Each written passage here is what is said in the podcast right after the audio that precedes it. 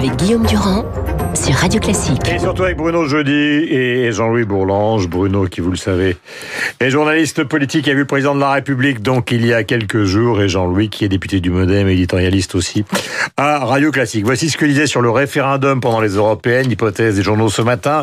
Il y a quelques instants, Bernard Tapie sur Europe 1. C'est une solution gonflée. S'il le fait, ça veut dire qu'il accepte l'idée soit de gagner les deux, et s'il perd les deux, ça devient ingérable euh, à très court terme. J'aurais probablement d'abord assuré les élections européennes.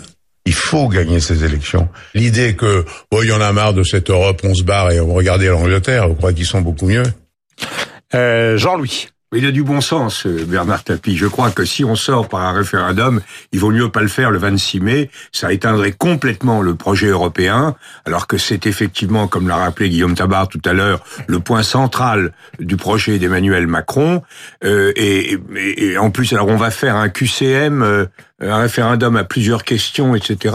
Ça, je verrai. Moi, je crois que si on fait, il faut, il faut tirer des conséquences intellectuelles. Oui, c'est le calendrier qui est un piège. Bah, oui, le calendrier. Il a dit qu'on termine le 15 mars, il va falloir trouver une solution rapidement. Or, les, mais, mais il faut faire, 26 mais il faut faire un projet. Il faut sans doute. Il faut sans doute, si on veut faire un référendum, moi, je, je ne sais pas comment le président entend sortir de ce débat. Je vois comment il y est entré. Je vois à quel point il est brillant dans la gestion de ce débat, comment ça lui permet à lui-même de retrouver un contact avec le pays. Donc tout ça est important, mais je ne vois pas du tout comment il veut en sortir. Bah oui. Et s'il veut en sortir par un référendum, par exemple un référendum à questions multiples, qui évite euh, d'être condamné ou pas condamné par les Français. Les Français répondent sur les questions. Je crois qu'on peut sans doute préparer des questions avant, euh, en mars, avril, mais je pense qu'il faut que le référendum ait lieu à l'automne, qu'on ait une distinction claire entre l'enjeu européen, qui est un enjeu central pour l'avenir du pays et le référendum mmh. sur lequel euh, on, les Français répondront, mais des questions euh, que je, sur des questions que je ne connais pas. Alors Bruno, euh, je vais faire une, je vais vous apparaître comme l'homme basique qui lui n'a pas vu le président, mais est-ce qu'il n'y a pas derrière tout ça un habillage? Je m'explique. Euh, deux présidents ont raté leur quinquennat. Ils ont été battus par la vitesse. Aux États-Unis, à partir du mi-mandat, on est en campagne électorale permanente. En fait, il y a deux façons de voir ce grand débat. Soit c'est ce que dit Jean-Louis, c'est-à-dire que c'est une réflexion de fond sur l'état de la France une réponse aux Gilets jaunes. Soit c'est tout simplement l'adaptation à la France de la méthode américaine d'une campagne électorale permanente. Et puis on dit aux gens qu'il va se passer quelque chose, il se passera jamais rien. Ou pas vraiment quelque chose. Vous qui l'avez vu de près, même de très près, est-ce que vous croyez qu'il y a tant de duplicité chez le président de la République ou est-ce qu'il a vraiment l'intention de faire quelque chose? Il est en réflexion et devant nous, j'avais vraiment le sentiment que c'était une réflexion à, voix haute où au fond, il mettait un peu euh, toutes les possibilités sur la table avec sans doute une petite inflexion vers le référendum. Il faut quand même être prudent. Il nous a dit oui, euh, je n'exclus rien. Oui, c'est en cogité. Oui, c'est ça fait partie des sujets cogités. C'est vrai qu'il y a un risque avec le 26 mai pour répondre à ce que disait Jean-Louis à l'instant. On sent bien qu'il y a, il y a un risque pour lui de, de, de parasitage européen euh, euh, référendum, mais euh, il peut pas non plus reporter ça à la Saint-Glinglin, alors que vous le disiez, il est un peu piégé par le, le calendrier. Moi, j'ai eu le sentiment que il cherchait euh, dans son expression quand il dit on doit répondre, euh, au, au, on doit répondre à, au fond le débat va pas s'arrêter, il va continuer. On va être dans un débat euh, permanent. C'est aussi une forme de délibération permanente qui s'installe je si, je, je vais vous dire... Parce qu'il pourrait y avoir l'idée d'une grande subtilité du président de la République qui annoncerait un débat général et qui en fait mènerait une campagne électorale qui lui a déjà permis de passer devant les, le Rassemblement national. Oui, oui. C'est peut-être ça simplement l'objet. Oui, sauf qu'il a bien, je, je, sauf qu'il a bien, il a bien conscience qu'il pourra pas non plus euh, euh, complètement passer à côté d'une d'une question concrète. Il lui faut une sortie. Ouais. Et cette sortie, pour l'instant, on, on, sent bien qu'il n'en voit pas d'autre que euh, l'issue référendaire. Euh, question concernant justement la loi anti-casseurs. Effectivement, Michel disait tout à l'heure que des journaux aussi divisés sur le plan politique que l'opinion et euh, l'humanité étaient violemment contre cette loi. On se souvient de sa dénonciation par un homme seul, Charles de Courson, euh, devant l'Assemblée nationale. Mais où sommes-nous, mes chers collègues? C'est la dérive complète. On, on se croit revenu sous le régime de Vichy. Mais oui, mais oui, mes chers collègues. Vous êtes présumés, hein, par votre attitude, vous êtes présumés être résistants, donc on vous entôle par l'autorité administrative. Mais où sommes-nous? Mais réveillez-vous, mes chers collègues. Parce que le jour où vous aurez un gouvernement différent, vous verrez, et quand vous serez dans l'opposition avec euh, une droite extrême au pouvoir, c'est une pure folie que de voter ce texte. Une pure folie. Voilà, Courson donc isolé dans cette affaire et Castaner qui dit ce matin dans un entretien donc que ceux qui manifestent sont des brutes. Alors est-ce que Courson a raison? Non, alors écoutez, euh, je crois que euh, Charles Amédée de Courson pose un problème très important. Je, ne vous cacherai pas qu'au sein du MoDem, euh, sa, phrase a été profondément ressentie. Il y a un vrai partage, une vraie discussion entre nous, de, un un état d'esprit très inquiet sur cette affaire. Moi, je crois qu'il a tort. Charles Amédée est un ami depuis toujours. On était ensemble ensemble à l'ENA, ensemble à la Cour des comptes. Je l'écoute surtout. Je travaille avec lui à la Commission des finances. J'ai un immense respect pour lui. J'ai fait dans différents textes l'éloge de son grand-père, qui effectivement est un des rares euh, hommes politiques de droite à avoir voté contre les pleins pouvoirs au maréchal Pétain, à avoir fait de la résistance et à être mort en déportation. Donc il a derrière lui tout ça et ça mérite respect. Cela dit, je crois qu'il fait fausse route.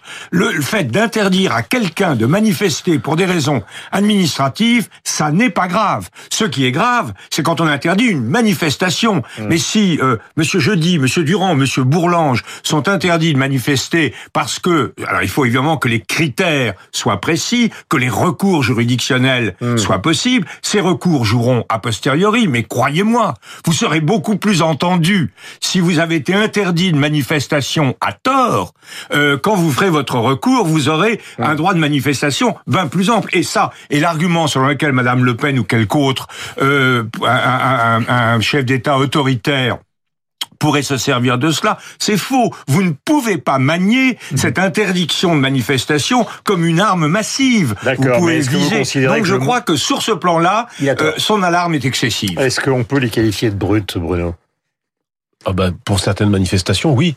Euh, ce qu'on a vu dans certaines manifestations du mois de décembre, ça représentait, ça, ça correspondait bien à des comportements de brutes, de casseurs, euh, quel que soit, le, euh, quel que soit le, le, le mot. Moi, je, Libération ce matin, Gilets jaunes, Jérôme Rodriguez, icône malgré lui.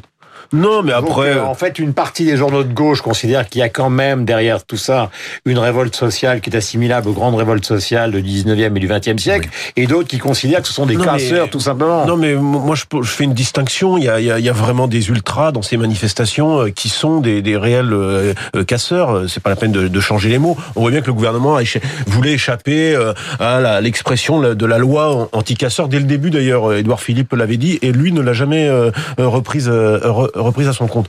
Donc euh, peu importe au fond le, le, le, dispositif, le dispositif, je pense, doit être complété. Je suis assez d'accord avec l'argumentaire que vient de développer euh, euh Jean-Louis Bourlange. Ouais, vous avez entendu François-Xavier Bellamy il y a quelques instants. Donc euh, Jean-Louis, vous êtes un militant pro-européen. Est-ce que vous avez compris quelque chose au programme de Laurent Wauquiez en matière bah, d'Europe? je, je ne, j'ai pas que je crois que euh, François-Xavier Bellamy est un homme habile et qu'il gomme ce qui est euh, contradictoire. Par exemple, il nous dit, dans l'interview que vous venez de faire, il nous dit il faut faire une politique Schengen, une politique migratoire euh, européenne, mm -hmm. mais en même temps, il faut faire une politique migratoire strictement nationale. Donc, euh, moi, je voudrais bien savoir où est l'équilibre. Soit on, on, bloque aux frontières et sur des critères précis et communs, soit on mène des politiques nationales, mais on peut pas faire les deux à la fois. Mm -hmm. Sur le fond des choses, moi, ce qui me paraît inquiétant, c'est quand même la dérive de Laurent Vauquier.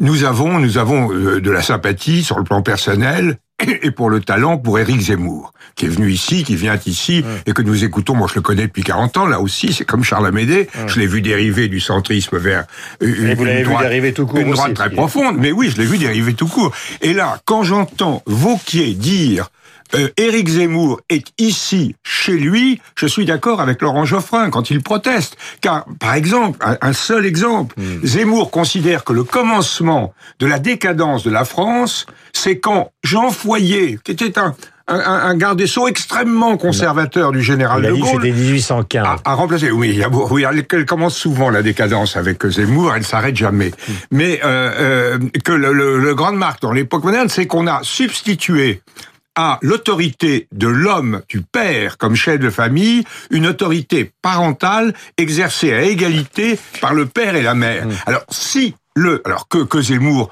euh, s'amuse, il, il aime bien provoquer, il le fait avec talent, etc. Mais que un grand parti politique héritier du général de Gaulle se situe sur cela, je ne parle pas des positions faut pas sur la démocratie. Zemmour comme l'alpha et l'oméga de, de la droite On, ne dit pas quand on Laurent accole. Wauquiez, il est dans une espèce de, il essaie, euh, je, je, je, je vais pas être son avocat, mais je vais faire son, je vais me faire son avocat. Il essaie de, de, de reconstituer un puzzle de cette, de, de cette droite. je mets pas ça euh, en cause, classique. mais, mais pas, on parle pas comme ça. on dit Zemmour, pas et Zemmour qu'il est ici chez lui. Ça, veut dire des choses. Euh, Sur la démocratie, Monsieur Zemmour soutient les, les choix de Monsieur Orban. Sur Ben, La politique du migratoire. dans le PP, euh, Jean-Luc Bourlange. oui, eh bien, Donc, Mais euh, je, je croyais, j'avais cru comprendre que les Français du PPE avaient voté oui, pour sa mise en cause. s'était divisé. Mais de toute façon, la, Ils question n'est divisés. pas de savoir s'il est pour le PPE. La question est de savoir que Orban met en cause, Orban est un homme de grand talent, Hmm. mais il met en cause quelque chose de fondamental, c'est l'idée que la démocratie puisse se passer des libertés fondamentales d'expression, d'indépendance de la Et- justice, d'indépendance de la formation pour qu'il prend fonctionner. quand même une grande partie des fonds européens tout en faisant Oui, un bien sûr. à l'Europe. Donc on est dans une grande ambiguïté. Non, mais c'est la droite dont je parle. Je, je Oui, crois que le, problème de, le problème de, On n'est plus chez les gaullistes classiques. Quoi, On n'est Oui, plus du tout, non, mais même pas les, les gaullistes classiques. On est plus sur le Bon. consensus de la libération, démocratie Et représentative. d'ailleurs- une question Et d'ailleurs, Laurent Wauquiez ne, ne se qualifie pas de gaulliste lui-même. Euh, Il a raison. Oui, mais c'est- euh, ben, c'est quand même important. Mais oui, c'est important. là, hein. Euh, Bruno, est-ce qu'il est question pour le président de la République d'organiser un ordre des journalistes? Alors moi j'étais euh, effectivement il, a- il en a parlé mais il en a parlé comme euh, comme euh, plusieurs choses. C'est vrai que ça c'est une tentation chez lui mais si on veut être complet parce que c'est vrai que cette discussion là elle a lieu à la sortie on est sur le perron euh, je- bon voilà Emmanuel Beretta fait son papier là-dessus euh, mais il, Il y avait a aussi Gernel qui attaque ce matin, oui, rien oui, mais, mais, mais- mais ils ont- ils n'ont pas tort. Je, je, c'était, c'est vrai que c'était assez surprenant ce qu'il disait sur ce point-là. Mais en même temps, c'est pour vous dire que c'était un peu confus ce qu'il nous disait. C'est qu'en même temps, il nous disait, mais vous êtes trop conservateur, euh, revoyez les différentes chartes de Et à un moment, il nous renvoie le fait pour vous dire que euh, ça varie beaucoup ce qu'il dit, euh, que euh, pour lui, la bonne chose, c'était par exemple la charte de déontologie de Ouest-France de François-Régis Hutin. Donc entre l'ordre professionnel avec des journalistes payés par l'État et puis la charte de déontologie de, de Ouest-France, euh, le, spectre est assez large des solutions que le, le- le président de la République voudrait nous donner. De toute façon, c'est pas à lui de se mêler de ça. Moi, je lui conseille vraiment de ne pas s'engager sur ce terrain. Alors, j'ai suffisamment défendu sur la, la, la loi Mais c'est pas- anti-violence. il n'a pas à s'en mais- mêler. Mais là, non, mais il Mais n'a pas à s'en mêler. c'est une allergie Là, à l'égard de notre profession. Les Voilà, exactement. institutions, les lois protègent contre ce qu'on appelle maintenant très justement, d'ailleurs d'une expression heureuse, l'infox. Mm. Il faut lutter contre les informations fallacieuses, contre les calomnies. Mm. Euh, il faut lutter, mais certainement pas réglementer une profession comme Ça ne Richelieu marchera ou pas. réglementer l'Académie française. Jean-Luc ça ne marchera Non, non, mais pas. c'est- clair. euh, Il faut sortir de ce débat et renoncer. Et pas de corporatisme. 8h58, merci à tous les deux euh, d'être venus sur l'antenne de Radio Classique. Nous avons rendez-vous avec Franck Ferrand qui ce matin donc euh, joue les Mexicains.